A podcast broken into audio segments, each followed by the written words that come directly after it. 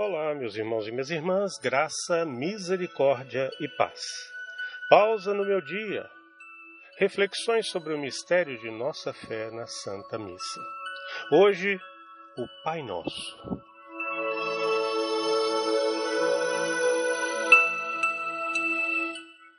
Por meio das palavras do Pai Nosso, podemos nos dirigir diretamente ao nosso Pai, ao nosso Pai Celeste privilégio singular concedido a nós que fomos resgatados pelo sangue do Cordeiro, derramado na cruz e oferecido em cada Santa Missa, para nos fazer de todos nós novamente filhos de Deus.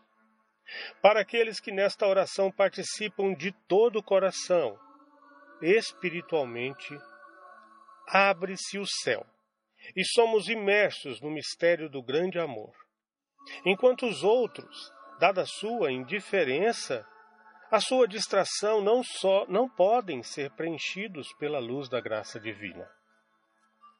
Todo o rezar, porém, onde o homem se abre à graça de Deus e assim a força vivificante do Espírito Santo passa por Maria, que é a nossa medianeira das graças, que através de Jesus nos deseja levar amorosa e maternalmente até o nosso Pai.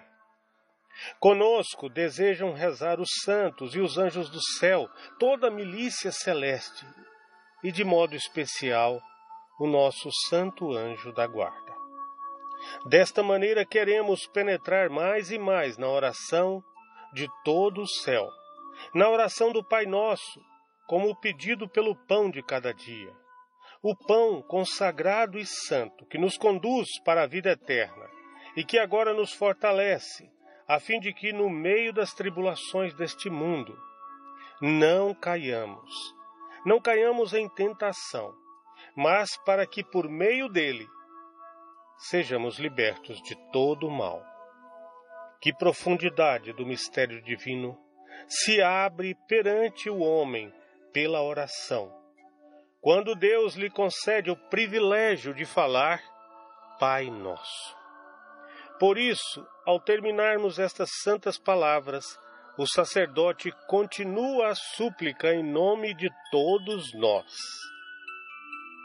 Livrai-nos de todos os males, ó Pai, e dai-nos hoje a vossa paz.